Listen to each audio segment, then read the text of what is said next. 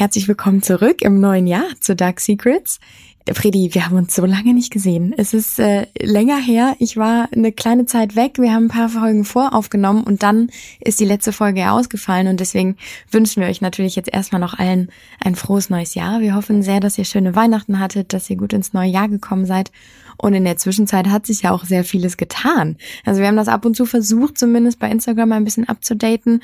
Aber Boris Becker zum Beispiel ist aus dem Knast raus und wurde dann nach Deutschland gebracht, beziehungsweise ist mit seiner Partnerin im Urlaub gewesen. Und die ganze Welt hat sich gefragt, wie kann es sein, dass er jetzt sich jetzt irgendwie nachdenklich äh, die Hände aneinander betend vor einem Wasserfall irgendwie in einer paradiesisch, auf einer paradiesischen Insel hinstellt, obwohl er eigentlich überhaupt gar kein Geld hat. Also das war schon ein bisschen skurril. Da können wir auch gerne nochmal länger drüber sprechen, falls es da irgendwann nochmal mehr Updates gibt.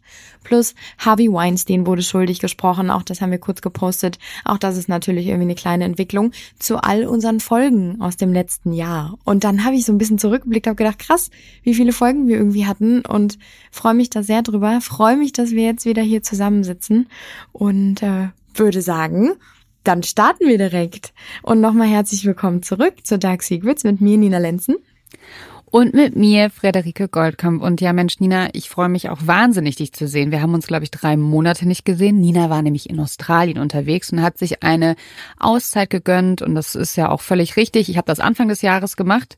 Und ähm, es ist aber trotzdem schön, wieder in meinem Schuhschrank zu stehen oder zu sitzen zwischen meinen Sportschuhen und dem Katzenfutter und äh, wieder eine neue Folge Dark Secrets aufzunehmen und vor allem über das Thema der Woche zu sprechen.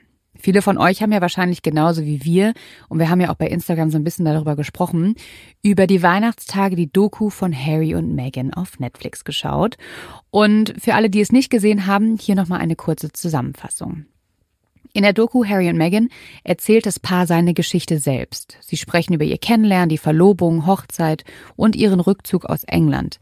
Es geht aber vor allem ab Folge 3 um die Uneinigkeit mit der britischen Königsfamilie, die Hetze, die die beiden durch die Presse erleben mussten, Rassismus und natürlich auch um Harrys Trauma mit seiner Mutter Diana. Und was ich festgestellt habe und was mir wirklich nicht bewusst, also mir war bewusst, dass die Presse ähm, sehr hart gegen die beiden vorgegangen ist. Aber dass sie die so verfolgt haben äh, mit Helikopter und dass sie die immer wieder aufgespürt haben und nie alleine gelassen haben, in dem Ausmaß war mir persönlich das nicht bewusst und da war ich echt schockiert, so viel vorweg. Ähm, in der Serie äußern sich neben Harry und Meghan Freundin, Freunde und Familienmitglieder und da ist aber auch schon mein erster Kritikpunkt. Aber Nina, du hast die Doku auch gesehen, wie fandest du sie denn? Ich habe sie jetzt in der Vorbereitung am Wochenende an einem Tag äh, durchgesuchtet, wie man so schön sagt. Und ich war hin und her gerissen. Also ich hatte vorher eine doch relativ fixe Meinung über die beiden und habe dann in der Doku bin ich selber zurückgerudert, weil ich das Gefühl bekommen habe, okay, es ist alles nicht so einseitig, wie ich das vielleicht vorher fälschlicherweise irgendwie betrachtet habe. Aber rückblickend dann, als ich dann echt nochmal länger drüber nachgedacht habe, ich finde die Doku halt sehr ähm, abstellend auf deren Schicksal und sie werden einfach komplett in ein 100% richtiges Licht gerückt, die zwei. Und das finde ich, also sie ist zu einseitig, auch wieder, so wie fast alles. Und das, das hat mir nicht gefallen. Man hat richtig gemerkt, die haben dafür wahrscheinlich eine Menge Schotter gekriegt und hatten deswegen den Deal mit Netflix, dass Netflix sagt, okay, wir beleuchten das und ihr werdet absolut 1000 Prozent ins perfekte Licht gerückt. Und das finde ich schon mal journalistisch irgendwie nicht richtig, weil man muss das auch kritisch sehen. Und dann gab es halt so Sachen wie, okay, dieser ganze Medienrummel, den du gerade ansprichst und diese Unsicherheit, die sich dadurch ergibt, das ist ganz schlimm und das tut einem richtig leid. Aber wenn man mal ähm, überlegt, was sie dann an Vorwürfen dem Königshaus gegenüber haben. Da werden zum Beispiel Informationen von ähm, Williams Pressestelle geleakt worden und die ganze Welt hätte direkt Bescheid gewusst und so. Also ich meine, es ist Tatsache, dass auf einmal plötzlich in der Presse Dinge auftauchten, die sonst niemand wissen konnte. Also irgendwoher muss es ja kommen. Aber sie sagen das so leichtfertig meiner Meinung nach und haben keinerlei so wirklich Beweise. Und das sind natürlich schon schwere Anschuldigungen, dann zu sagen, der und der Typ war das oder Williams Pressestelle oder Camillas oder Charles oder wessen in dem Moment halt auch immer, das kommt ja auch später nochmal äh, in dem Interview und in dem Buch auch alles vor, also es überschneiden sich auch viele Dinge hier an dieser Stelle. Aber man hat so ein bisschen das Gefühl, die wollen einfach den Sündenbock finden. Ich kann es sogar auch verstehen, weil ihnen geht's nicht gut, sie wurden belästigt und hatten echt eine Scheißzeit. Äh, in der Zeit hat sie auch noch zwei Kinder bekommen und so. Das ist alles mit Sicherheit total schlimm gewesen. Aber irgendwie war mir das zu einseitig. Es wurde nicht kritisch hinterfragt. Äh, und am Ende hatte ich das Gefühl, die beiden sind die perfekten Menschen, die führen die perfekte Ehe, die haben nichts falsch gemacht. Und so kann das ja eigentlich auch nicht sein. Mir ging's ähnlich. Ähm, was ich toll fand an der Doku war tatsächlich, ich fand die beiden sind super sympathisch rübergekommen. Mhm. Also ich fand ihre Love Story wirklich süß. Ähm, und da habe ich mir echt gedacht, scheiße, die müssen sich wirklich lieben. Weil die müssen so ineinander verliebt sein, sonst machst du das ja nicht durch. Sonst ähm, gehst du nicht, also okay, ich glaube, dass Megan immer noch sehr naiv an ihre Rolle rangegangen ist, aber als sie das gemerkt hat, hat sie ja dann doch versucht, zwei Jahre lang das irgendwie durchzustehen. Ähm, aber du, du machst das nicht. Megan hätte ja auch gehen können. Sie hätte ja auch sagen können, ähm, das wurde sie auch von ihren Freunden immer gefragt, ist er es tatsächlich wert? Dass du das alles aufgibst, dass du deine Karriere aufgibst und dich so in ein anderes Leben pressen lässt. Ähm, ich kann mir vorstellen, dass das, und das glaube ich jetzt wirklich, dass das zwischendurch mit der Presse wirklich absoluter Horror war. Mhm. Ich finde es bewundernswert, dass sie trotzdem immer so ein perfektes Lächeln aufgesetzt hat. Aber ähm, genauso wie du, finde ich es, hat es so ein bisschen einen Beigeschmack, weil halt es nicht objektiv ist, diese Doku. Es ist eine PR-Aktion. Also es ist ja einfach nur ein Film darüber, wie toll die beiden sind. Und es gibt keinen, der irgendwie was Kritisches sagt. Ähm, das, das finde ich ja ist so ein bisschen so ein Geschmäcklere. Und dann natürlich, dass Harry diese 90 Millionen Pfund für die Doku bekommen hat, wo man sich denkt, okay, ist das vielleicht der Grund? Aber bevor wir dann äh, da weitermachen, was ich noch sagen möchte, was ich gelernt habe und was ich wirklich erschreckend fand, war die britische Presse. Ja, schlimm. Ja, und vor allem war mir nicht bewusst, die hatten ja zum Beispiel, als das Buch, äh, als die Doku rauskam und als das Buch rauskam, hatten die bis zu 50 Artikel von den beiden auf der ersten Seite. 15. Und keiner von den Artikeln war irgendwie positiv, sondern es war mhm. nur reines Bashing, was sie betreiben. Und mir war an der Doku, wurde mir erst bewusst, wie viel Kohle die damit machen. Die machen das ja nur wegen ganzen Clickbaiting mhm. und damit die, die haben Kohle an den Beinen verdient, das ist, glaube ich, unfassbar. Und das finde ich erschreckend. Also das finde ich wirklich, wirklich äh, schlimm. Und da habe ich auch mal mir die Boulevardpresse ist für mich dann doch noch mal in ein anderes Licht gerückt, muss ich mhm. ehrlich sagen. Ich, ich muss leider sagen, ich krieg auch gerade wieder Gänsehaut und ich habe es auch während der, während der Doku bekommen, weil ich so dachte, okay, ganz so freisprechen von diesem Sensationsjournalismus kann können können wir uns ja auch nicht, ne? Oder ich Nein. jetzt in Person, weil ich auch noch für so ein Magazin arbeite, was jetzt um Gottes Willen nicht so handelt und nicht so agiert, wie es da wie es da dargestellt wird. Also das ist nochmal eine ganze Nummer anders, aber trotzdem gibt es Momente, da bin ich schon auf einem Dreh hinter Boris Becker hergelaufen, weil er abgehauen ist, nicht mit mir reden wollte und ich dachte, Mist, aber das wird von mir erwartet und lauf wie ja. so eine kleine Maus hinter Boris Becker her. Also ich habe den nicht bedrängt oder irgendwie doof angegangen, aber ich bin mit meinem Mikro hinter ihm hergerannt, habe gesagt, Herr Becker Herr Becker, geben Sie mir doch bitte ein Interview. Ja. Und alleine das finde ich rückblickend auch schon zu viel ja. und grenzüberschreitend irgendwo. Und das ist äh, natürlich ähm, so ein Verhältnis, so richtig ambivalent stehe ich dem gegenüber, weil natürlich müssen so Pressehäuser, sage ich jetzt mal im Allgemeinen, müssen natürlich auch irgendwie Geld machen und die Zeiten sind der Presse sind echt nicht leichter geworden, sondern eher schlechter ja. und härter. Aber trotzdem ist natürlich immer die Frage, auf wessen Rücken wird das ausgetragen hier, die ganze Geschichte.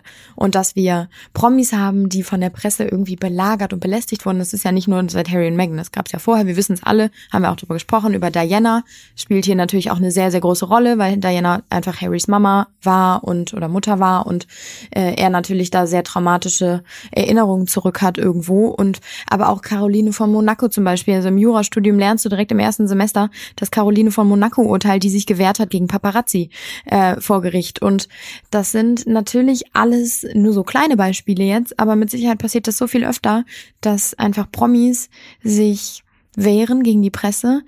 Das ist aber natürlich auch irgendwo der Preis, den sie zahlen. Ne? Ja, aber nicht in dem Ausmaß. Nein, das stimmt. Also das habe ich mir auch gedacht. So klar, man muss sich bewusst sein, dass wenn man in der Öffentlichkeit steht, dass über einen berichtet wird, ähm, dass wenn du ein Royal bist und die Briten ja auch sozusagen dich finanzieren durch ihre Steuergelder, sie auch das Gefühl haben, wir haben ein Anrecht darauf, über dein Leben Bescheid zu wissen. Also erzähl, mach, zeig dich, ne?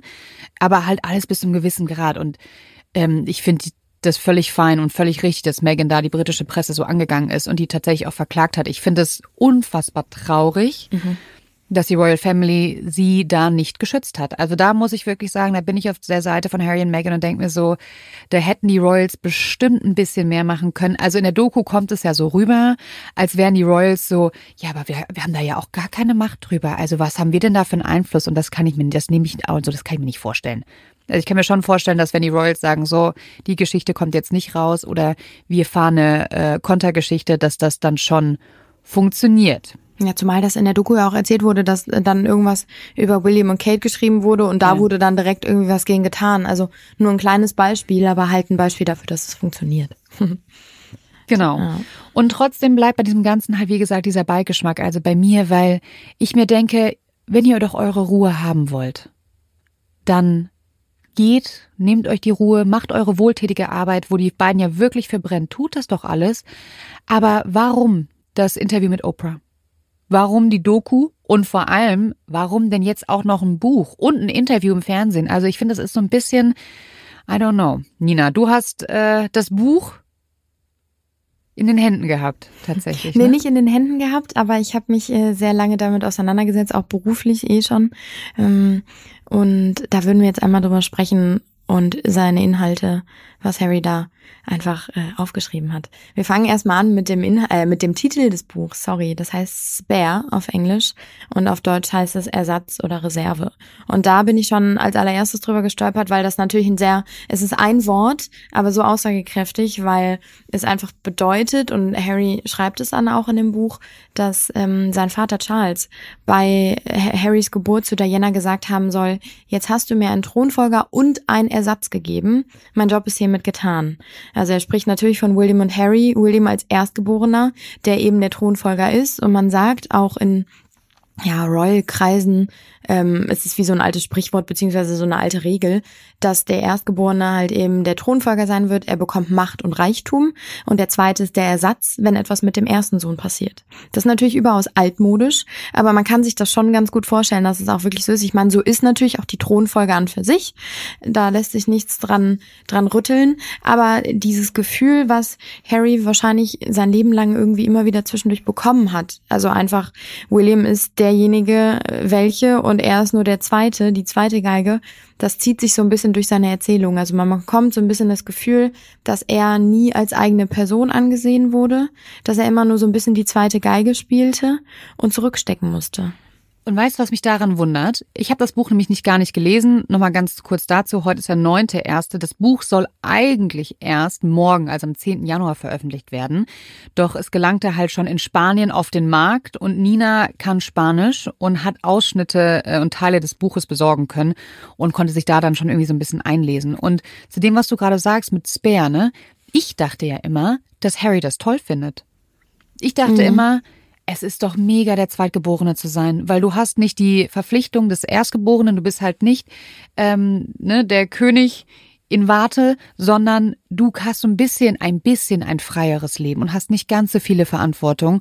Und ich, ich überrasche es gerade total, dass du das sagst, weil, ähm, wie gesagt, ich bin davon ausgegangen, dass er das feiert und nicht sagt, er hat sich immer gefühlt, als wäre er auf der Ersatzbank. Zumal man ja irgendwie die ganze Zeit von dem, was man so mitbekommen hat aus seinem Leben, auch den Eindruck bekommen hat, dass er das möchte oder dass er das gut findet, weil er, wie du sagst, er hatte mehr Freiräume. Er konnte, er, er, er hatte irgendwie ein freieres Leben und hat es natürlich herausgelebt. Er war natürlich auch immer der rebellischere von den beiden, immer der mhm. frechere irgendwie, ne?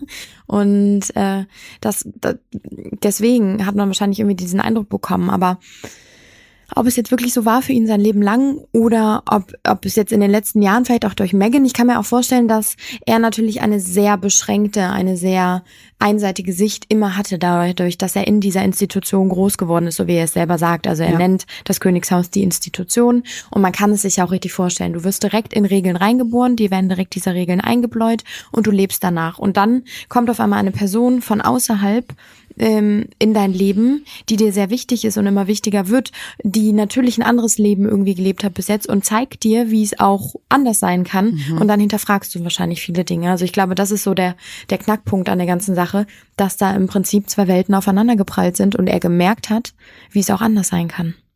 Naja, auf jeden Fall, wie Friedi schon sagt, ist es in Spanien schon rausgekommen und da war natürlich dann, äh, also das Buch und das war natürlich dann für alle Beteiligten irgendwie erstmal so, okay, Hilfe, was passiert hier gerade? Weil genau das soll nicht passieren. Und das ist für den Hintergrund, für den Hinterkopf äh, total interessant, weil normalerweise bei solchen Büchern, die unter einem Embargo liegen, also nicht vor dem, vor dem 10. Januar jetzt zum Beispiel in dem Fall, irgendwie an die Öffentlichkeit geraten dürfen, da sind natürlich die ganzen Beteiligten, egal ob das irgendwie Leute sind, die dabei geholfen haben, das Buch zu schreiben oder Ver Verlagshäuser, oder so, sie stehen alle unter einem äh, die mussten alle wahrscheinlich einen Vertrag unterschreiben, dass sie nichts darüber sagen dürfen und dann halt eben sich verpflichten, das erst am 10. Januar rauszubringen.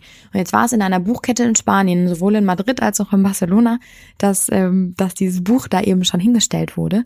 Und vor allem die britische Presse, die sind natürlich nicht blöd, denen ist das direkt aufgefallen, also irgendeinem von dem oder die haben einen Tipp bekommen und es sind alle direkt dahin gerannt und haben sich dieses Buch gekauft. Und dann ging das natürlich los, dass erstmal hinterfragt wurde, wie kann das sein? Und dann hat ein ähm, Mitarbeiter aus diesem Buchladen eben gesagt, wir haben dieses Buch erst heute erhalten. Also das war jetzt letzte Woche mhm. vor dem Wochenende, das heißt wirklich kurz vor knapp.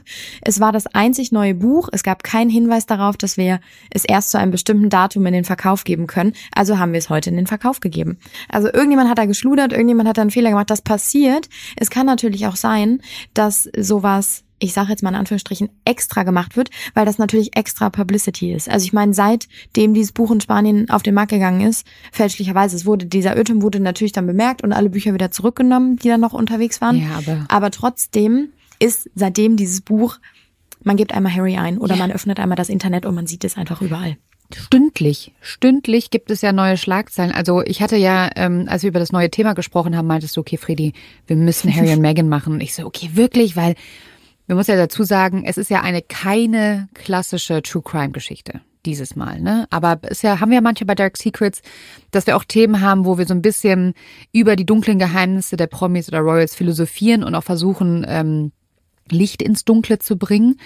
Und ich nur so, naja, gut, okay, okay. Und du, Nina meinte nur zu mir, Friedi, mach das Internet auf und ich nur, gib nur Harry ein. Es waren überall Schlagzeilen. Also das habe ich wirklich selten erlebt. Und jetzt, wo du das sagst, kann ich mir echt gut vorstellen, ich meine, das ist doch mega. Das ist doch die einfachste PR-Aktion, die billigste PR-Aktion, die man bringen kann.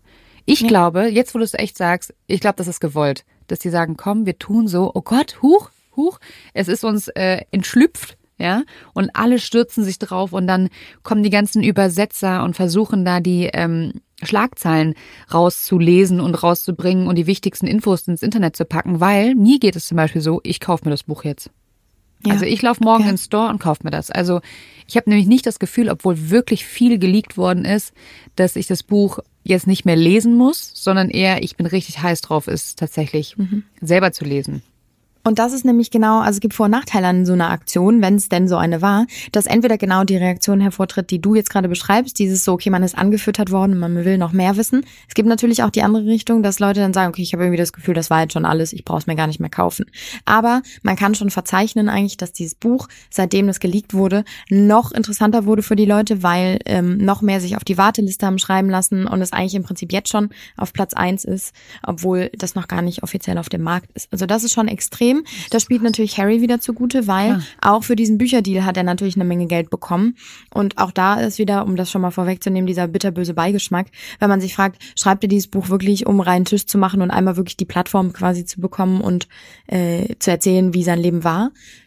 Oder aber ist da auch wieder die Geldfrage irgendwie, weil natürlich, das wissen wir alle, da haben wir auch schon mal drüber gesprochen, sie haben sich ja vom Könighaus abgewandt, die zwei, und dementsprechend fallen dann natürlich auch alle Zahlungen, alle Geldeingänge irgendwo weg und sie mussten anfangen, sich selber privat ihre eigenen zu schaffen.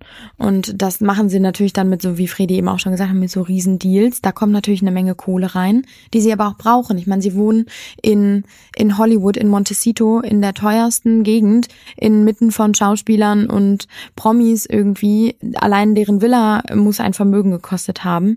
Und dann ist es natürlich auch so, dass die nicht einfach irgendwie in ein Auto oder Flugzeug steigen ja. können und irgendwo hinreisen können. Also auch das natürlich sind alles Kosten, die sie tagtäglich haben. Genau. Und das muss gedeckt werden. Ja, vor allem der Security-Apparat, den die haben, ne? Die, ich, die sind ja. ja die können ja nicht in irgendwie einen Linienflug steigen. Das ist ja, genau. das können die ja nicht mehr machen. Aber ja. Nina, Kommen wir lass, dem Buch. genau, lass uns doch mal über die schockierenden Enthüllungen aus den Memoiren von Harry sprechen, weil ich habe es ja nicht gelesen und habe aber nur im Internet gelesen, dass Harry könne das britische Königshaus entzaubern und damit die gesamte Monarchie ins Wanken bringen, mit all den dunklen Geheimnissen, die er ans Licht gebracht hat.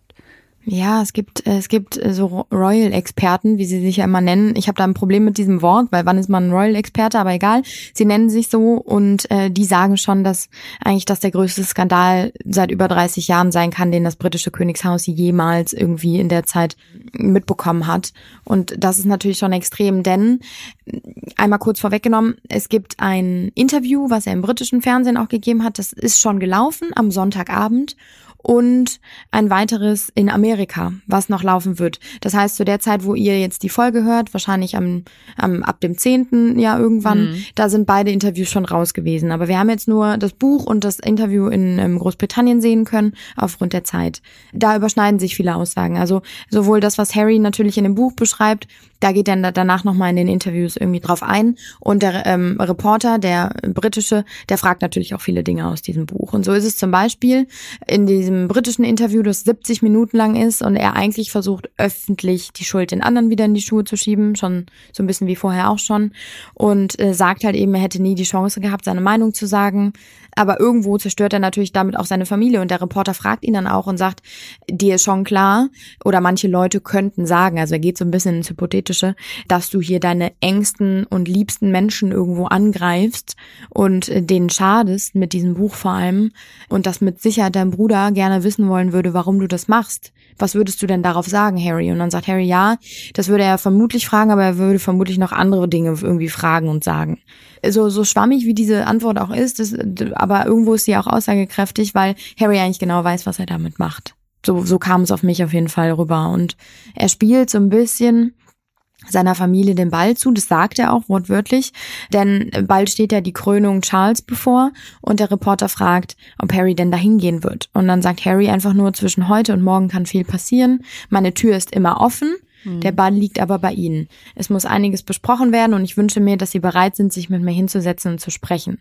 Man sagt jetzt so ein bisschen rückblickend, okay, er hat ein Angebot gemacht, er sagt, er ist offen für Gespräche, aber er wird nicht konkret. Also er sagt ja direkt, ne, der Ball liegt bei Ihnen im, im Feld und Sie müssen eigentlich auf mich zugehen, so ungefähr. Und das ist natürlich jetzt die Frage, Mm, ob das der richtige Weg ist, nachdem man irgendwie ein Geheimnis und ein, ein böses Wort nach dem nächsten im Prinzip über seine Familie losgeworden ist. Ich weiß nicht, da kann ja jeder mal ähm, für sich jetzt gerade überlegen, ich tue es jetzt auch gerade irgendwie, während ich drüber rede, wie man selber damit umgehen würde. Also ich überlege, dass meine Schwester irgendwie ein Buch über mich und meine Familie schreiben würde. Ich wäre zutiefst geschockt und könnte erstmal gar nicht reagieren darauf. Ja, und es, also ich würde, ich würde mich danach auch nicht animiert fühlen, zu sagen, ach komm, Schatz, wir setzen uns mal hin und reden darüber. Also Ganz im Gegenteil. Ich würde da, glaube ich, erstmal die Schotten komplett dicht machen. Aber lass uns doch mal konkret über äh, so, so Vorwürfe von Harry sprechen. Mhm. Also zum Beispiel habe ich gelesen, Prince William soll ihn körperlich angegriffen haben. Mhm. Das war ein Vorfall, den Harry in, in dem Buch beschreibt. 2019 muss das gewesen sein. William sei sehr zornig gewesen und habe ihn geschubst. Und da beschreibt er natürlich dann auch diesen Vorfall nochmal mehr und wie es dazu kommen konnte irgendwie. Also William habe sich über Megan beschwert und Harry sagte daraufhin, dass William eigentlich doch nur die Worte aus der Presse wiederholen würde und dass er eigentlich mehr von seinem Bruder erwarten würde. Und daraufhin schrien die beiden sich an. Man muss dazu sagen, William gilt eh als sehr hitzköpfig und als sehr aufbrausend, anders als Harry. Und da kann man sich das schon vorstellen, dass die zwei irgendwie, aber ich meine, hey, das ist eine Auseinandersetzung zwischen zwei Geschwistern und wer hat seine Eltern, seine Geschwister, wie auch immer, nicht schon mal angeschrien irgendwie ja. oder sich mit denen auseinandergesetzt. Und ähm, dann Harry sagte dann auch zu seinem Bruder, ähm, dass er sich verhalten würde schon wie ein Herrscher oder wie, wie der König und dass er damit irgendwie gerade gar nicht klarkommen würde. Und William sagte daraufhin nur zu ihm, er, er habe doch nur helfen wollen. Und Harry sagte dann, bist du, also meinst du das wirklich ernst, du willst mir helfen, aber das ist doch nicht das, was du das nennst, irgendwie, das hilft mir doch nicht. Und also man merkt so richtig, die zwei hatten einfach eine komplett andere Sichtweise auf, auf die Situation. Und dann sagt Harry, soll William immer saurer oder böser geworden sein und auf ihn zugetreten sein. Und Harry sei dann schon zurückgegangen und Richtung Küche.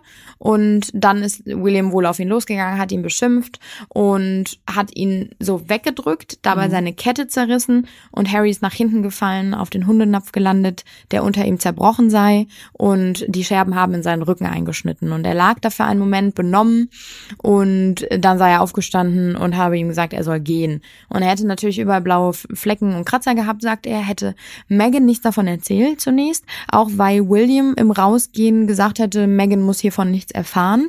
Und als William dann wieder zu Hause bei Megan war, mm, ist, sind ihr dann eben natürlich die Kratzer und blauen Flecken am Rücken aufgefallen. Und dann hat sie gefragt, was passiert ist und daraufhin hat er ihr dann natürlich erzählt, was was zwischen den beiden Brüdern vorgefallen ist und sie sei, so sagt Harry, nicht geschockt gewesen darüber. Also es hätte sie eher traurig gemacht, aber nicht schockiert. So nach dem Motto, sie hätte hier schon damit gerechnet, dass irgendwie sowas passiert.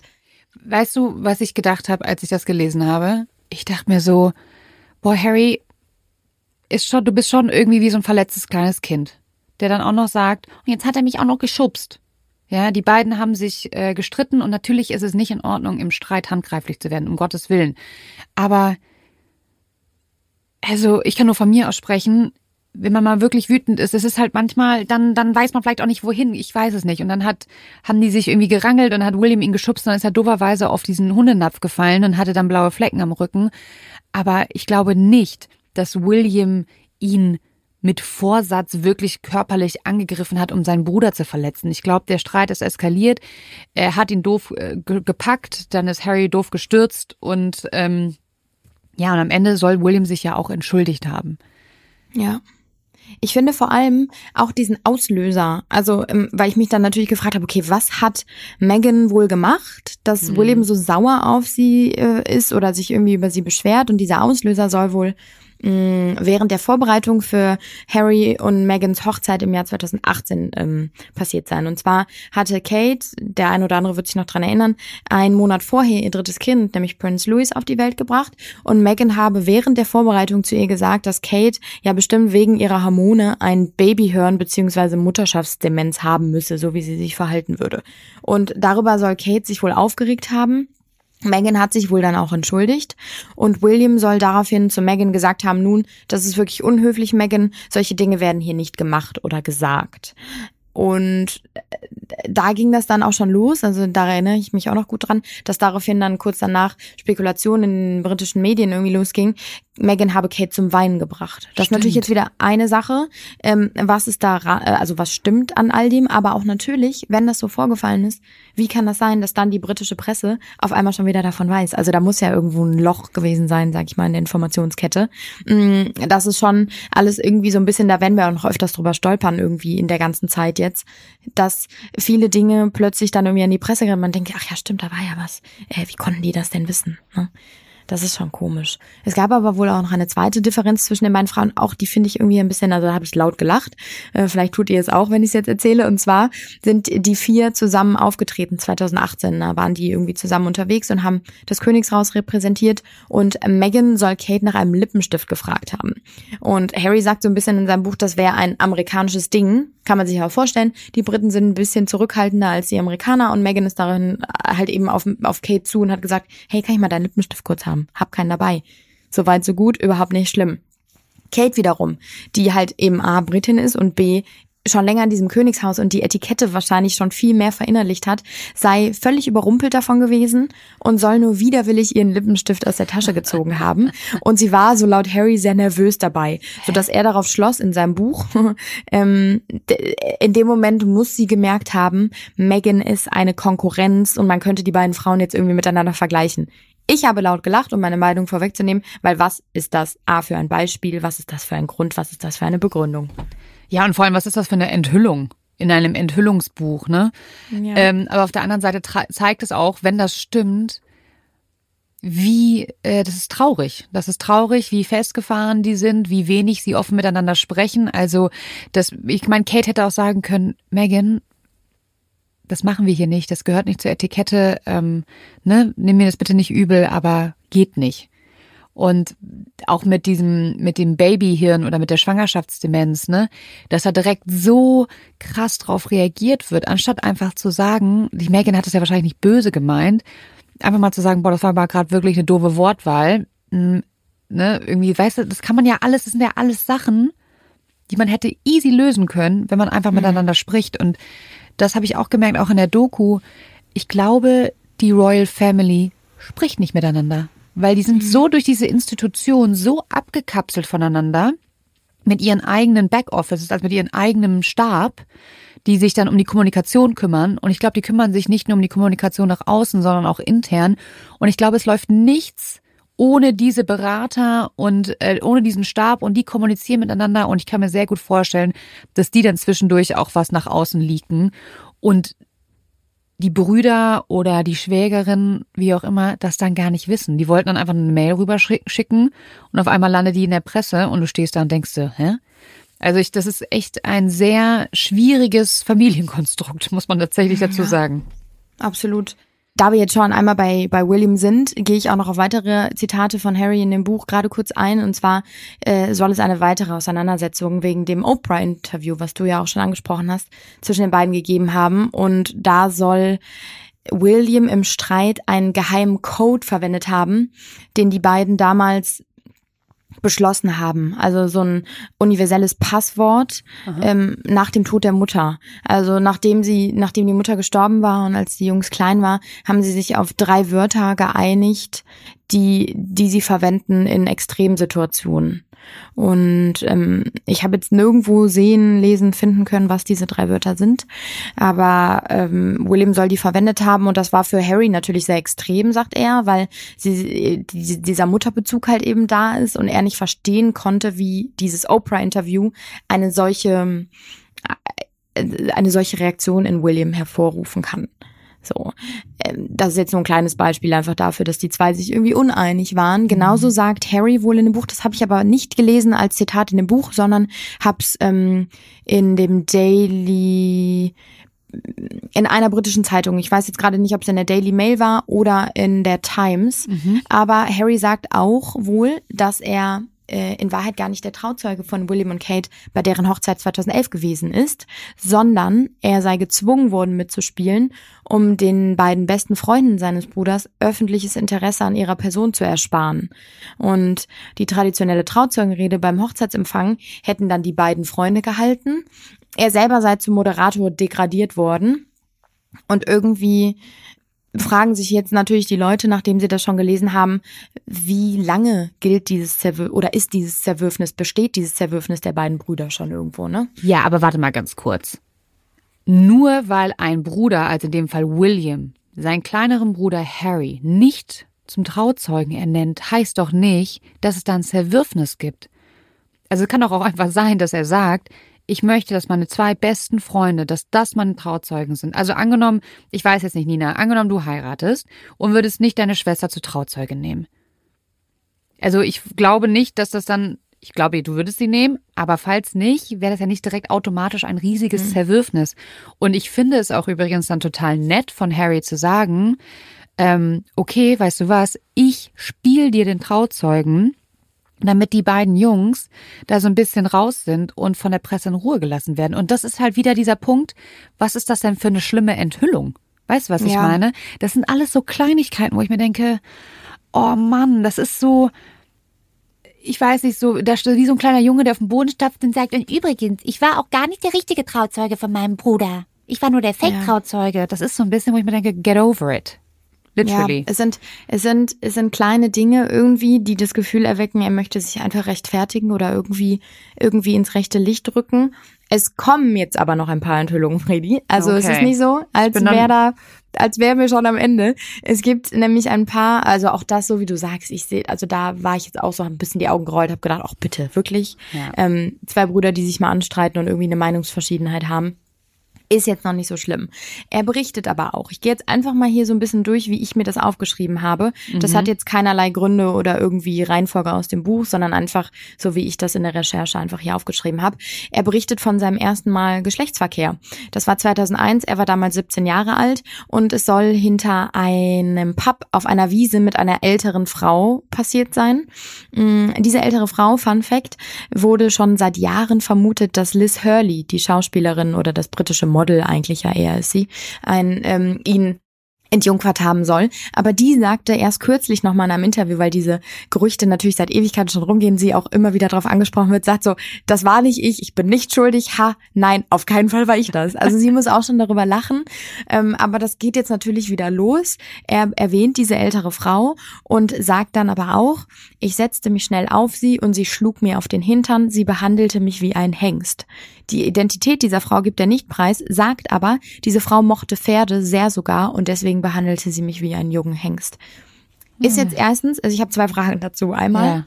warum erzählt man das? Es ist Ja. so unwichtig, es interessiert eigentlich keinen und irgendwie ist es so, es passt auch nicht in dieses Buch, meiner Meinung nach. Nee. Und B, zu wissen, wie die britische Presse handelt, wie sie agiert, auf was sie sich stürzen, hat er jetzt, so sagen Kritiker, durch, durch diese Andeutung dieser älteren Frau, die die Pferde mag, hat er irgendwo ein bisschen was von ihrer Identität preisgegeben und jetzt stürzen sich die britischen Medien halt auf sie und versuchen mit aller Macht rauszufinden, wer diese Frau ist. Vor allem, er saß auf ihr. Er saß, wie war mal ganz kurz, wie geht das überhaupt, dass er auf ihr, obwohl doch da klar Missionarstellung, wow. Ähm, und sie ihm den Hintern versohlt. Also, sorry, ich habe meinem Freund auch schon mal einen Klapser auf den Hintern gegeben und das ist jetzt auch nicht, also solange sie nicht Jiha Horsey irgendwie geschrien hat, Ja, vor allem. vor allem hätte sie doch auf ihn so- gessen und ihn geritten. Weißt du, was ich Ja, meine? who, also who cares No wirklich? cares. Also ja, no wirklich one no one cares. cares. Und dann aber halt auch wirklich, irgendwie, er sagt es ja, die britische Presse zu Recht sind einfach irgendwie Bluthunde. Und da kann man sich eigentlich denken, dass bei so einer Aussage jetzt all die Leute wissen wollen, wer ist diese Frau. Und alle werden es mit aller Macht versuchen herauszufinden. Genau, und warum füttert er die Presse dann mit sowas? Genau. Also, Genau. ich habe jetzt nicht herauslesen können, dass es gegen seinen Willen war, Ja. sondern er hat, es war für ihn eine erniedrigende Erfahrung. Okay. Verstehe ich. Ne? So betrunken auf einer Wiese hinterm Pub äh, sein erstes Mal zu haben, ist natürlich, kann, muss man nicht unbedingt darauf stolz sein und ist vielleicht auch irgendwie blöd gelaufen, aber ähm, ja, also wenn er jetzt irgendwie, wenn das jetzt gegen seinen Willen passiert ist, ne, dann wäre das vielleicht nochmal was anderes. Man kann natürlich jetzt auch dazu sagen, hm, mit 17, wie klar war er denn bei Verstand? Hat die ältere Frau das vielleicht auch ausgenutzt? Und vielleicht will er ja durch die Blume sagen, ey Leute, da ist echt was Doofes passiert. Ähm, können wir nicht beantworten. Oder kann ich nicht beantworten. Nee. Es, also man bleibt so ein bisschen irgendwie so hö, mit Fragezeichen im Gesicht zurück irgendwie. Genauso bei dem nächsten Fact, den er erwähnt. Und zwar spricht er über eine Charity, über einen Charity-Einsatz am Nordpol, den, den er 2011 gemacht hat. Und da war er vier Tage lang und es war wohl insgesamt, okay, ein Wunder, am Nordpol so kalt, dass er am ganzen Körper Erfrierungen hatte, sowohl im Gesicht als auch an anderen Körperstellen. Und er beschreibt, dass die meisten ähm, Erfrierungen dann auch schnell wieder weggingen. Aber Vorsicht, die Frostbeulen an seinem Penis blieben. Und die müssen so schmerzhaft gewesen sein, dass er zum Arzt ging. Er erwähnt im selben Zug dann auch, dass er beschnitten ist. Und man fragt sich auch hier wieder so, das sind zu viele Informationen. Es hat keiner danach gefragt und irgendwo, so wie du eben auch schon gesagt hast, es geht um, ja, es geht um sein Leben und vielleicht gehört es irgendwie dazu, aber was für ein einschneidendes Erlebnis kann das bitte gewesen sein, dass man das jetzt in seine Biografie, in, in, in sein Lebenswerk irgendwie packt? Also so ein bisschen, ähm, Ja, vor allem, wenn es ja um The Spare, also um Enthüllung gehen sollte, wie er unter dieser Rolle gelitten hat oder welche Steine ihm in den Weg geworfen sind oder welche Freiheiten er doch nicht hatte, von denen man vielleicht glaubte, dass er sie hat oder wie er kontrolliert wurde. Also ich meine, das erwarte ich von so einem Buch und das finde ich dann spannend, aber ob der jetzt irgendwie Frostbeulen an seinem Pimmel hat, ähm, ja, sorry. Ja. Finde ich, hat in so einem, hat, hat er auch nichts zu suchen und das finde ich auch so ein bisschen, ähm, ich finde es niveaulos. Er ist immer noch, irgendwie ist er immer noch ein Royal. Ich weiß auch nicht. Ja. Ich, also Ja. Frostbeulen am Pimmel, weiß ich nicht, würde ich bei einem C-Promi vielleicht in den Memoiren. Bei Boris Becker würde ich sowas eher erwarten. Und selbst er schreibt sowas wahrscheinlich nicht da rein. Ja, es ist irgendwie, es ist ganz eigenartig. Ich weiß auch nicht. Äh, der nächsten Fakt, den kann ich so ein bisschen verstehen, weil er irgendwie sein Leben beschreibt und er sich vielleicht dadurch auch erklären will. Aber es gab früher schon Schlagzeilen irgendwie, dass der junge Harry, als er auf dem Internat war, Drogen genommen haben soll. Er war öfters auf, auf den, auf den ersten Seiten von irgendwelchen Klatschblättern und Zeitschriften unterwegs. Und er, er beschreibt in dem Buch, dass er sowohl Koks als auch Mushrooms, also Pilze und Gras zu sich genommen hat und sagt ähm, in einem Zitat, mir wurde mal während eines Jagdwochenendes Kokain angeboten und danach habe ich dann mehr konsumiert. Ich war ein 17-Jähriger, der dazu bereit war, fast alles zu versuchen, um die vorherrschende Ordnung zu ändern. Zumindest habe ich mir das eingeredet. Und das kann man irgendwie so ein bisschen nachvollziehen. Er war 17, er wollte so ausbrechen aus all dem und hat halt eben einfach gedacht, okay, das ist jetzt super rebellisch, ich mache was Verbotenes und ich nehme Drogen. Aber klar, auch das natürlich blieb damals schon der Presse irgendwie nicht unbekannt und es wurde darüber gesprochen und da kann ich schon verstehen, dass er jetzt irgendwie einmal versucht, das zu erklären oder das irgendwie aufzugreifen. Ja. Weil es eben Teil seiner Geschichte ist, ne? Voll. Und das kann ich auch nachvollziehen, dieses Ausbrechen wollen, ne? Aus, diese, aus diesem Regelwerk einfach mal was ganz anderes zu machen. Also ich finde das auch äh, fast schon nachvollziehbar. Und auch traurig tatsächlich. Ne? Also ja. wenn man zu Drogen das Gefühl hat, zu Drogen greifen zu müssen, um aus irgendwelchen Institutionen oder Regelwerken oder Strukturen ausbrechen zu müssen, müssten eigentlich bei der Familie die Alarmglocken angehen. Absolut. Wobei, ich weiß gar nicht, hat er in dem Buch geschrieben, wie dann seine Familie damit umgegangen ist? Mm -mm. Nee. Habe ich nicht, nicht gelesen, nichts zugesehen. Ähm dass einfach, wahrscheinlich wurde es auch da einfach wieder totgeschwiegen, so ein bisschen, ne? Also es wurde ja alles, was irgendwie mal passiert ist, bis auf eins, da komme ich jetzt gleich zu, das war doch ein etwas größerer Skandal, aber alles andere wurde ja immer so, und das ist ja auch das Motto der Königsfamilie, sagt er auch, nicht beschweren, nicht drauf eingehen, irgendwie so, ähm, ich habe die genaue Übersetzung, habe ich hier irgendwo in meinen Unterlagen, da muss ich gleich mal gucken, aber es ist äh, ein Motto, was sich eigentlich durchzieht, sobald irgendwie etwas in der Öffentlichkeit ausgetragen wird, wenn die Presse irgendwas thematisiert, dass man sich als Royals einfach dazu nicht äußert. Hier, niemals beschweren, niemals erklären. Und das ist das Motto, wonach die eigentlich ihr ganzes Leben lang handeln. Und wahrscheinlich war es auch da wieder der Fall. So aber nicht bei dem nächsten Vorfall. Ich weiß nicht, der ein oder andere wird sich sicherlich erinnern. 2005 äh, ist Harry zu einer Kostümparty gegangen und trug eine Nazi-Uniform, also so eine beige alte Uniform mit so einer Nazi-Bandage am Arm. Und er wurde natürlich abgelichtet und war danach überall. Also es war wirklich ein Riesenskandal jede, also die komplette internationale Presse hat natürlich berechtigterweise darüber geschrieben und gesagt, so was passiert hier irgendwie. Dann natürlich Titel Harry der Nazi und so ist jetzt die Frage, ob man das so machen muss, aber okay. Und er schreibt, dass das Kost die Kostümparty hätte das Motto Heimat und Kolonialmacht gehabt und er hätte sich damals zwischen zwei Kostümen entscheiden müssen, Pilot oder Nazi. Auch schon irgendwie komisch, aber okay. Er erzählt dann weiterhin, ich, ich rief Willy, also sein Bruder William, und Kate an und fragte sie, was sie denken. Nazi-Uniform, sagten sie. Als Harry dann nach Hause kam, probierte er sein Kostüm für, vor William und dessen Freundin an. Sie beide brüllten vor Lachen. Schlimmer als Willys Einteiler-Outfit, der ging irgendwie in so einem Onesie irgendwie mhm. los, noch viel lächerlicher. Und das war ja auch der Sinn der Sache, erläuterte Harry die damalige Situation. Und man fragt sich so ein bisschen, okay, er schiebt jetzt gerade William und seiner damaligen Freundin, Frau, es war seine Freundin damals noch, ähm, in die Schuhe, dass sie ihn dazu gedrängt hätten, dieses Nazi-Outfit anzuziehen. Und auch das ist hier die Frage, muss das sein? Also muss man jetzt seinen Bruder dafür verantwortlich machen für den wohl größten Skandal, den man wohl ausgelöst hat? Ich weiß es nicht. Es nee. ist auch schon da wieder so ein bisschen geschmacklos irgendwo. Ja, also vor allem finde ich halt, du kannst da jetzt nicht, also jeder, der Nazi-Kostüm mit dem Hakenkreuz, das war ja wirklich auch, ne, weiß ja, was dahinter steht. Auch ein 17-Jähriger, auch ein äh, Prince Harry weiß ja, was dahinter steht. Wie kann denn William ihn da hineingetrickst haben? Weißt du, was ich meine? Wie kann man ja. denn jemanden so verarschen und so reinreiten, dass er auf einmal ein Nazi-Kostüm anzieht? Also, er war sich vielleicht unsicher und dann haben halt William und Kate sich wahrscheinlich einen Spaß drauf gemacht und so, hehehe, ja komm, zieh das an und haben ihn dann vielleicht überzeugt, es dann doch zu machen. Ich habe das Gefühl, dass er, dass er sich gewünscht hätte, dass sein Bruder ihn beschützt und sagt, nein, Harry, ähm, sei dir bewusst, was das nach sich zieht, ne? Und ich glaube, er ist sauer, dass William das nicht gemacht hat, dass William ihn hat ins offene Messer laufen lassen. Mhm. Auf der anderen Seite zieh halt einfach kein Nazi-Kostüm an. Obwohl ich habe Bilder gesehen von dieser Party. Ähm, es gab ja noch schlimmere, ne? Da war ein Bild von Harry im Nazi-Kostüm. Neben ihm einer kostümiert wie ein Plantagenarbeiter, also ganz schwarz angemalt. Und der dritte auf dem Foto sah aus wie vom Kuckucksklan. Mm -mm. Oh Gott, die habe ich gar nicht gesehen, die Fotos. So, und da fragt man sich doch auch einfach, was ist das denn für eine Party? Hm. Und dann wird einem auch ganz schnell bewusst, was das für eine Denke ist von den Leuten, scheinbar. Weil sonst würden die sich doch nicht so ver Kolonialzeit musst du doch nicht so machen. Hm. Gibt genügend andere Kostüme, die man nehmen kann. Und äh, vielleicht fanden Harry, äh, fanden William und Kate es tatsächlich einfach witzig. Schlimm. So, ha, ha, ha, ha, ha, ja, zieh das mal an.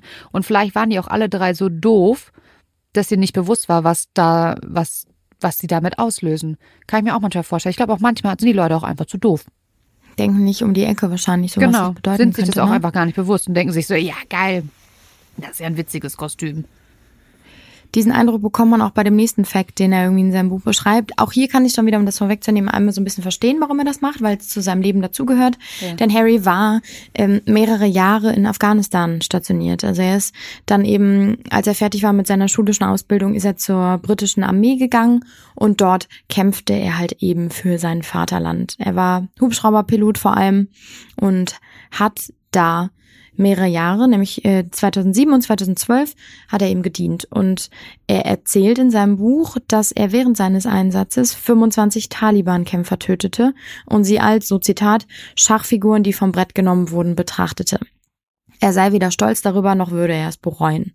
Das Problem an dieser Aussage ist, und hier fragt man sich wirklich, man hätte eigentlich damit rechnen können und irgendwie diesen Fakt vielleicht ersparen oder anders umschreiben, wenn er denn unbedingt da rein muss. Denn natürlich hat er mit diesem Inhalt oder mit dieser Aussage, der bleibt natürlich auch den Taliban nicht ganz unbekannt. Und jetzt haben sich schon die ersten sehr krassen Taliban-Führer, Männer geäußert dazu und sagen halt, dass sie es gar nicht witzig finden, um es Nee. jetzt mal so ganz salopp zu sagen. Einer der Anführer der Terrorgruppe hat ihm sogar öffentliche Botschaften an Harry gerichtet, hat er jetzt veröffentlicht. Und die Folge davon ist irgendwie, dass bereits jetzt schon britische, sowohl ehemalige Soldaten als auch noch aktive Soldaten aus Afghanistan evakuiert wurden, weil sie eben in Gefahr vermutet werden. Und die Taliban lachen über ihn, äh, beziehungsweise über den ganzen Westen und sagen, ähm, Harry sei ein Loser mit einer großen Klappe. Der Daily Mail hat der Anführer der Taliban gesagt, ähm, Harry würde nur noch Aufmerksamkeit suchen, aber bei dem kleinsten Übel würde er direkt in den Palast seiner Großmutter fliehen. Also man merkt so richtig, die machen sich darüber lustig. Das ist jetzt eine Sache. Die viel schlimmere Sache finde ich einfach, dass Harry dadurch sich mehr zu Zielscheibe macht. Also die Taliban haben jetzt einen größeren Grund, sich an ihm zu rächen, als ohnehin schon. Ähm, plus, dass er natürlich auch andere Menschenleben irgendwie gefährdet. Und ich weiß nicht, die viele von euch kennen wahrscheinlich ähm, das Event, was Harry auch sehr am Herzen liegt, nämlich die Invictus Games. Das sind äh, so ähm, Veranstaltungen für Militärveteranen und jedes Jahr werden die, werden die irgendwo ausgetragen, beziehungsweise findet dieses Event statt. Und nächstes Jahr im September 2023 sollen die Invictus Games nach Düsseldorf, nach Nordrhein-Westfalen kommen.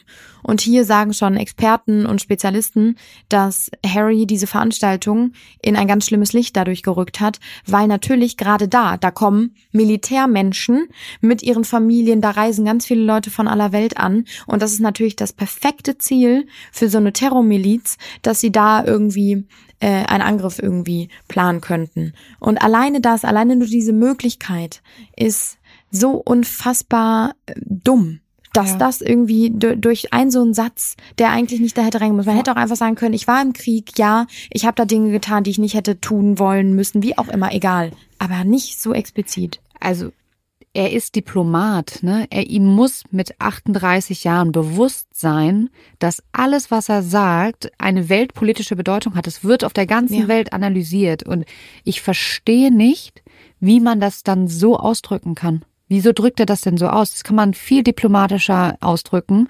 Und okay, dass ein 17-Jähriger zu doof ist, nicht zu verstehen, was ein Nazi-Kostüm, ne, was dann passiert. Okay. Er ist jetzt 20 Jahre älter. Und ähm, du hast gerade das Wort schon gesagt, dumm. Ich finde, ja, also das, boah, das ist jetzt meine Meinung. Vielleicht habt ihr eine ganz andere Meinung. Ähm, diskutiert gerne bei Instagram, sagt mir, wenn ich falsch liege oder wenn ihr mir zustimmt. Aber alles, was wir gerade hier diskutieren über dieses Buch, ne? Ich finde Prince Harry wahnsinnig sympathisch. Ich glaube, das ist auch ein total netter Typ und ich glaube auch, man kann sehr viel Spaß mit ihm haben. Aber ich glaube, dass der nicht ganz so intelligent ist. Hm. Weil ich glaube, der ist blind vor, ich muss mich erklären, ich muss endlich eine Plattform so. finden, weil, mm, also das ist tatsächlich meine Endmeinung auch zu all dem, also sowohl das Buch als auch das Oprah-Interview, als auch die Interviews, die jetzt mit dem Buch zusammenhängen, als die, also alles, die Netflix-Doku, alles fällt darunter dieses, ich war jahrelang unterdrückt, in Anführungsstrichen, ich durfte und konnte nie meine Meinung öffentlich sagen. Ich konnte mich nie erklären. Auch nach dem Nazi-Vorfall musste er sich entschuldigen, zu Recht, und war zum Beispiel in Berlin bei einem ehemaligen Holocaust-Opfer und hat da mit dieser Person gesprochen und hat das auch ganz öffentlich getan und eben irgendwie, sage ich jetzt mal, seine Schuld oder sein, sein Fauxpas wieder so ein bisschen versucht zu bereinigen, jedenfalls. Aber hier ist es jetzt eine andere Sache. Er ist, glaube ich, einfach blind vor, ich muss alles erzählen und ich muss mich irgendwie erklären und äh, den Leuten klar machen oder irgendwie zeigen, warum ich so bin, wie ich bin. Ich, also das ist meine Vermutung. Und er wird so. Ja, blind. Ja. Er wird so irrational, ja. er wird blind und irrational. Er haut einfach alles raus, was irgendwie gerade in ihm vorgeht. Und, und da frage ich mich, oder das habe ich mich gefragt, okay, bei ihm kann ich es noch so ein bisschen verstehen, aber es ist nicht so, als würde er in einem Interview sitzen und einfach vor sich her plappern und danach denken, oh Mist, was habe ich da gerade gesagt, ja. sondern du schreibst es nieder, plus du, er hatte ja Hilfe. Klar. Er hat dieses Buch ja nicht alleine geschrieben. Nee. So. Und alleine die andere Person muss doch vielleicht dann irgendwie sagen, Harry, sag mal, das ist keine gute Idee, dass wir jetzt hier erwähnen, dass du 25 Taliban umgebracht hast. Und vor also allem, können, dass du, also das kann man ja erwähnen, aber dieses so, ich schäme mich nicht dafür, in meiner Wahrnehmung musste ich Böses töten, bevor sie Gute töten. Ja. Ja, das so ein bisschen abgeschwächt auch machen. Aber ich glaube, vielleicht haben sie auch gedacht, das erreicht die Taliban nicht. Die Taliban ist gar keine Gefahr für uns. Sie sind ja auch sehr weit weg. Aber Fakt ist, natürlich können sie zu einer Gefahr werden. Natürlich können solche Invictus Game dann auch einfach eine, eine Plattform dafür sein. Und boah, ich, ich weiß nicht, ich würde solche, ich würde solche Terrorgruppierungen ich glaube, ich würde ihn ein bisschen Lieber mehr in Ruhe vor. lassen. Ja. ja voll. Aber ich glaube, und eigentlich, und was mich so ein bisschen traurig gemacht hat bei dieser ganzen Sache, oder das Traurigste war, was wie Harry von dem Tod seiner Mutter erfahren hat. Weil ich das Gefühl habe, alles, was Harry jetzt heutzutage ausmacht, wie er ist, dass er äh, sich vernachlässigt fühlt oder dass er diese Erklärungsnot hat oder dass er einfach sich so sehr nach einer intakten Familie ähm, sehnt, dass er Megan beschützen will, damit ihr nicht dasselbe passiert wie Diana, dass er seine Kinder irgendwie beschützen will, damit ihm nicht dasselbe passiert wie ihm, führt halt oder beziehungsweise hängt halt alles zusammen mit dem Tod seiner Mama, ähm, über den wir auch gesprochen haben in einer unserer Folgen. Also hört da gerne rein, haben wir nämlich ganz, ganz ausführlich über das Leben und den tragischen Tod von Prinzessin Diana gesprochen. Und ich weiß gar nicht, Nina, das weißt du wahrscheinlich mehr, ich konnte nämlich nur in den Schlagzeilen lesen, dass der Umstand, wie er von dem Tod seiner eigenen Mutter erfahren hat, sehr, sehr ähm, emotionslos stattgefunden mhm. haben muss. Sein Vater ist einfach nur wohl zu ihm ins Zimmer gegangen und hat einfach nur gesagt, so, ähm, Mami hatte einen Autounfall. Und Harry soll wohl in dem Moment, so sagt er, gedacht haben, okay, ein Autounfall, aber die lebt ja noch. Und dann hat sein Vater ihm einfach nur gesagt, okay, nee, deine Mama ist tot. Er hat ihn nicht einmal in den Arm genommen. Äh, nicht einmal irgendwie eine Gefühlsregung gezeigt. Und ähm, das Ganze soll sehr ja gefühlskalt vonstatten gegangen sein, so sagt Harry. Auch danach beschreibt Harry die Zeit ähm, als auch für ihn sehr kalte Zeit, ähm, weil natürlich, wir erinnern uns alle an diese tragischen Bilder, die beiden Jungs, die irgendwie öffentlich natürlich auch um ihre Mutter trauern müssen, beziehungsweise äh, sich für die Anteilnahme der Bevölkerung bedanken müssen und sie laufen an den Menschen vorbei, schütteln die Hände. Und Harry sagt dazu, ich habe die kalten Hände von diesen Menschen schütteln müssen und mich gefragt, warum sind die denn so kalt? Aber ja klar, weil diese Menschen auch trauern und irgendwie traurig waren. Nur er war derjenige, der irgendwie keine Trauer gezeigt hat und sagt rückblickend, empfindet er das als so falsch, weil genau die zwei, diese beiden Jungs, die eigentlich Diana am meisten kannten, haben rückblickend am wenigsten getrauert und die Leute, die Diana ja eigentlich gar nicht kannten, die, die Bevölkerung, die waren so öffentlich so traurig mhm. und er hat nur einmal geweint, sagt er, und zwar bei der Beerdigung von Diana und danach nicht. Und da merkt man, glaube ich, schon, dass da eigentlich auch die, dieser, dieser traumatischste Punkt für ihn ja. eigentlich schlummert. Ja, und vor allem scheinbar haben, hat keiner diese zwei Kinder aufgefangen. Keiner denen erklärt, was ist da überhaupt passiert. Scheinbar hatten die, haben die keine Hilfe bekommen. Und das ist, ähm, das geht nicht. Und auch in einer Royal Family muss das ja möglich sein, dass du, da geht's wieder um dieses, dieses äh, sich gegenseitig beschützen und aufeinander aufpassen, was da ja scheinbar nicht wirklich stattfindet in der Familie, aber dass die beiden Jungs und vor allem Harry nicht die Hilfe bekommen hat, die er gebraucht hat, weil ich finde, bis heute kann man sagen, dass das ein hochtraumatisierter Mann ist. Ich meine, mhm. selbst in der Doku, Diana wird in jeder Folge mehrmals erwähnt. Es geht ja. immer wieder zurück auf Diana, immer wieder zurück auf Diana. Und äh, Megan hat ein Bild von Diana, ähm, was ja auch total schön ist. Na klar, ist ja auch die Oma von Archie, ne? Ähm, aber es, es geht immer wieder, kommen wir zurück auf Diana. Und ich habe gerade mal geguckt.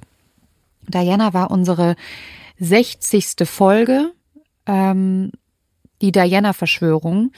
Genau, Prinzessin Dianas Leben und der tragische Unfall. Und da sprechen wir nämlich auch darüber, dass es ja eigentlich noch sehr viele offene Fragen gab nach ihrem Tod und man auch ein bisschen schon viele Verschwörungstheorien gibt, ob das wirklich ein Unfall war oder ob vielleicht andere Menschen ihre Finger damit im Spiel hatten. Und was ich halt jetzt, deswegen sage ich das nämlich, weil Harry und William wurden scheinbar davon abgehalten, die Wiederaufnahme der Untersuchung von Dianas Tod zu fordern. Zumindest schreibt er das in seinem Buch.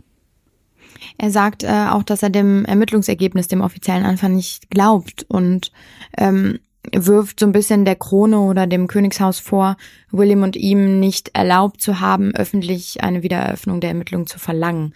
Und das ist natürlich irgendwie, er, er sagt auch, dass er später dann irgendwie durch seinen, ich glaube, Pressesprecher oder so, dass er da dann Fotos ähm, bekommen hat von dem Unfall, dass er das dann irgendwie mit eigenen Augen sehen konnte. Er erzählt aber auch, dass er später, in späteren Jahren, mit derselben Geschwindigkeit durch denselben Tunnel in Paris gefahren ist und dem Fahrer gesagt hat, schneller, schneller, schneller, genau um zu fühlen, sozusagen, was seine Mutter damals empfunden haben muss. Und er ist am Ende des Tunnels rausgekommen und habe sich wohl nur gedacht, ach, das war's jetzt schon, das war halt einfach nur ein gerader Tunnel.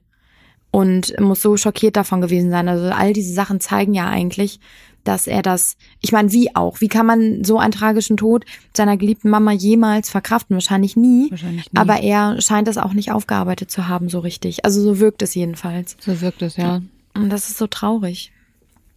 Und dann hat er auch noch einen Papa, der oder einen Vater, ähm, der ihm ja, der halt nicht unbedingt die Emotionskeule ist, sondern eher emotionskalt und gefühllos so rüberkommt und eher reserviert und dann auch noch immer irgendwelche Scherze gemacht hat über Harry, so nach dem Motto, wer weiß, ob ich überhaupt ein richtiger Vater bin, mhm. weil äh, es gab nämlich auch Gerüchte, ähm, dass der Vater von Harry James Havitt, ein junger Offizier, ähm, gewesen sein soll, ähm, weil der hatte wohl von 1986 bis 1991 eine fünfjährige Affäre mit Prinzessin Diana und das gab, dieses Gerücht gab es immer, weil Charles und Harry sich ja auch überhaupt nicht ähnlich sehen. Aber andersrum Harry und Hewitt, ihr müsst den mal googeln, dann fallt ihr vom Glauben ab. Die sehen sich so ähnlich, die zwei. ja, und dann überleg mal, was du, da bist ein kleiner Junge, dann bist du der Reserve, du bist nicht der Liebling der Familie, weil es ist William. Das wird dir auch immer wieder deutlich gemacht, du bist die Nummer zwei. Ähm, deine Mutter, deine Bezugsperson die du die einzige Bezugsperson wahrscheinlich, die er hatte, stirbt. Ihm wird nicht geholfen, das aufzuarbeiten. Er hat nicht die Möglichkeiten, seine Fragen zu beantworten, die er scheinbar hat. Er wollte ja wahrscheinlich auch einfach nur seine Fragen beantworten. Und dann das einzige Elternteil, was ihm ja noch bleibt, sein Vater, erzählt ihm die ganze Zeit, ja, vielleicht bin ich ja gar nicht dein Dad. Und das vor gesammelter Mannschaft. Und da muss man sich mal überlegen, was das mit einem jungen Menschen macht. Ja. Und wenn man sich das mal so durch den Kopf gehen lässt und mal so auf der Zunge zergehen lässt, dann kann ich verstehen, warum er Drogen genommen hat, warum er ausbrechen wollte. Und dann kann ich auch verstehen, dass er mit Megan vielleicht jetzt endlich die Liebe gefunden hat und dann gesagt hat, weißt du was, wir machen das jetzt einfach anders. Wir hauen jetzt hier ab und ich kann das wirklich nachvollziehen. Ich auch, definitiv. Ich kann auch nachvollziehen, dass man enttäuscht ist, weil man sagt, man hat irgendwie nie den Schutz bekommen, sowohl vom Palast als auch von seinem eigenen Vater, der ja zum Palast gehört, aber so, ne, von diesem ganzen großen Apparat. Ähm, er sagt auch mehrfach, sowohl in dem Buch als auch in den Interviews, dass ähm, Verrat, äh, das Schweigen irgendwann wie Verrat ist. Also wenn da nichts gesagt wird, dass immer nur ausgesessen wird, dass man sich verraten fühlt. Und das kann ich total verstehen. Und dass man dann einfach sagt, ich muss hier raus, ich kann es so nicht mehr. Das ist absolut nachvollziehbar. Er spricht auch in dem Buch von Eifersucht seines Vaters gegen, gegenüber Megan und ihm, dass sie so öffentlich das Interesse irgendwie haben und neue strahlende Menschen irgendwie sind, neue Generationen. Sagt auch, dass sein Vater auch auf William und Kate eifersüchtig war. Auch das kann man sich alles irgendwie so ein bisschen vorstellen. Ähm, ist aber natürlich trotzdem, und da, ich glaube, da kommen wir dann auch einmal zum Ende, so ein bisschen, die, die Frage, die über allem steht, ist doch eigentlich, man kann verstehen, dass er gehört werden möchte, dass er endlich Dinge klarstellen möchte, dass er irgendwie das Gefühl hat, er muss sich ins rechte Licht rücken, sich und seine Frau. Aber muss man das auf Kosten seiner Familie machen? Muss man das so sehr in der Öffentlichkeit machen? Muss man dann auch so, also er sagt auch in dem britischen Interview, ich liebe meinen Vater, ich liebe meinen Bruder und ich würde mir wünschen, dass wir wieder zueinander finden. Aber es ist halt die Frage, die über allem steht, ist das der richtige Weg? Also werden die jemals wieder so zueinander finden, wie man sich das vielleicht wünscht oder hofft? Weil mit all dem, was er gerade macht, ist das eher kontraproduktiv, meiner Meinung nach. Meiner Meinung nach auch. Also da stimme ich dir komplett zu. Ähm, ich muss noch mal ganz kurz, bin gerade gedanklich auch noch mal bei der Eifersucht hängen geblieben von Charles. Weil er war ja, weil du gerade sagtest, er, dass er eifersüchtig auf Megan war und auf Harry, weil die hatten ja auch nur so eine ganz tolle Australienreise, wo sie ja in den Himmel gelobt worden sind. Und danach ging es ja erst los, dass dieses Bashing ging ja dann erst los. Am Anfang waren sie ja die Ikonen, das neue Gesicht der Royals, ähm, vor allem, das ist eine neue Ära, ja, ähm, auch mit Megan als Mixed Race, dass sie auch das Gesicht sind vom, das neue, frische Gesicht vom Commonwealth sind, weil da ja auch ganz viele Mixed Race People oder schwarze Menschen leben und dass sie einfach das, das neues Zeitalter mit an, anbricht, ne? Und da war ja der Charles auch eifersüchtig und bei Diana ja auch. Ja. Also scheinbar hat er ja auch irgendwie immer ein Problem, wenn man ihm das Rampenlicht äh, stiehlt, dass er da eifersüchtig wird und mit Hinblick darauf, dass sein Vater da auch nicht so gut drauf kann, wenn man, sage ich jetzt mal, auf den ganzen Titelblättern ist, wo er sich eigentlich sieht, weiß ich auch nicht, ob solche Interviews, solche Bücher der richtige Weg sind, um dann den Weg wieder zurück zu seinem Vater zu finden. Glaube ich nicht. Plus auch in die Herzen der Menschen, sag ich mal, weil die, die spielen ja auch eine wichtige Rolle, gerade die britische Bevölkerung und so die ersten Reaktionen, sowohl in England als auch in Amerika, wo er eben mit seiner Familie lebt, sind sehr verhalten bis hin zu sehr negativ. Also sie werden schon, er wird schon verglichen mit den Kardashians, dass er irgendwie sein ganzes Leben da irgendwie so öffentlich preisgibt und austrägt.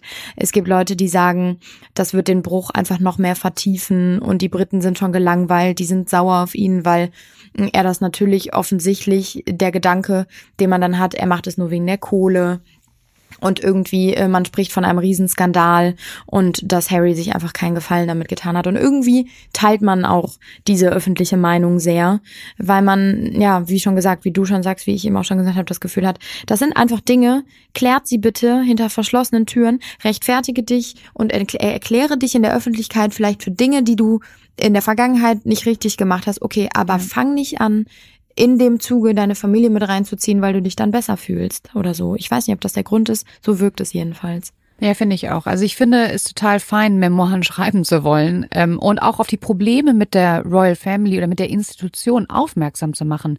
Alles fein. Aber halt dieses Family-Bashing und mein Bruder ist schuld, dass ich ein Nazi-Kostüm anhatte und, und, und mein Bruder ist mein Erzfeind, finde ich. Schwierig. Ja, finde ich nicht, finde ich nicht so gut muss ich ehrlich sagen. Und ähm, ich glaube auch, dass er sich damit keinen Gefallen tut. Mit der Familie und vielleicht image-technisch, aber kohle-wise natürlich. Hm. Klar. Ja. Ich meine, er hat mit Netflix 90 Millionen, lass ihn mit dem Buch nochmal 90 Millionen, er hat auf einem Schlag 180 Millionen gemacht. Wenn er jetzt, sag ich mal, sein Haus noch ein bisschen verkleinert, dann ja. kann er vielleicht auch sehr lange davon leben.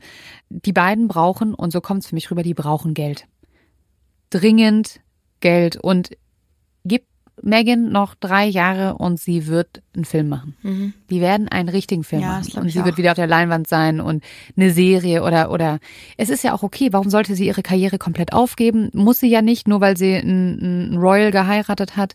Aber irgendwie, ich, es tut mir so leid, weil ich glaube denen, dass das so, anstrengend war und dass sie, dass sie sich gefühlt haben, die wie als wären sie irgendwie gejagt und die hätten keine Aus, keinen Ausweg und wussten nicht wohin und haben sich versteckt und dass Megan Angst hatte und dass Megan ja wirklich schlimme Depressionen hatte und das ist ja, das glaube ich alles und das finde ich, habe ich wirklich mein tiefstes Mitgefühl. Aber ich hätte danach mit Oprah, mit dem, mit der Doku, mit dem Buch, ich hätte das anders gelöst. Mhm, definitiv. Ja, ich bin, ich bin sehr gespannt auf eure Meinung tatsächlich, oder wir sind gespannt, ne, weil das so ein, also ich könnte jetzt hier noch ewig weiter ja. diskutieren und darüber reden mit Fredi, aber irgendwann muss man ja auch mal zu einem Ende kommen. Und da würden wir jetzt gerne wissen, wie seht ihr das? Glaubt ihr Harry? Glaubt ihr Megan? Glaubt ihr wem auch immer? wie findet ihr das? Ähm, was sagt ihr zu dem Buch? Habt ihr es euch geholt? Habt ihr es gelesen? Ja, gebt her eure Meinung. Das ist so interessant und so ähm, wichtig auch für uns. Und uns ist die Suche nach dem dunklen Geheimnis in dieser Folge echt nicht so einfach gefallen. Ne? Also weil wo Auf ist das? Auf der anderen Seite kann ja. man sagen, es sind tausend dunkle Geheimnisse, ja. weil er tritt sein ganzes Leben irgendwie an die Öffentlichkeit, macht alles, was er jemals in der Vergangenheit gemacht hat, wie er sich fühlt, wie, mhm. wie es Megan geht. Im Prinzip, ihr ganzes inneres Gefühlsleben wird nach außen getragen. Und das ist für mich ein Dark Secret im weitesten Sinne. Es ist jetzt nicht, er hat jetzt nicht jemand umgebracht oder so, nicht so offensichtlich, ja. aber es ist viel, viel tiefgründiger eigentlich. Du hast doch recht. Du bist auch so, du bist auch so tiefgründig. Aber vor allem möchte ich mal auf die nächste Folge teasern, denn Harry und Meghan sind ja nicht die ersten und vor allem nicht die einzigen extrem unglücklichen Royals. Wenn wir dann mal unseren Blick weiterschweifen durch Europa auf so einen ganz kleinen, ganz, ganz kleinen hässlichen Staat und uns da mal genauer die Familie anschauen, werden wir auch merken, dass auch da viele Dark Secrets vergraben liegen an der französischen Riviera. Und damit entlassen wir euch und freuen uns auf die nächste Folge Dark Secrets.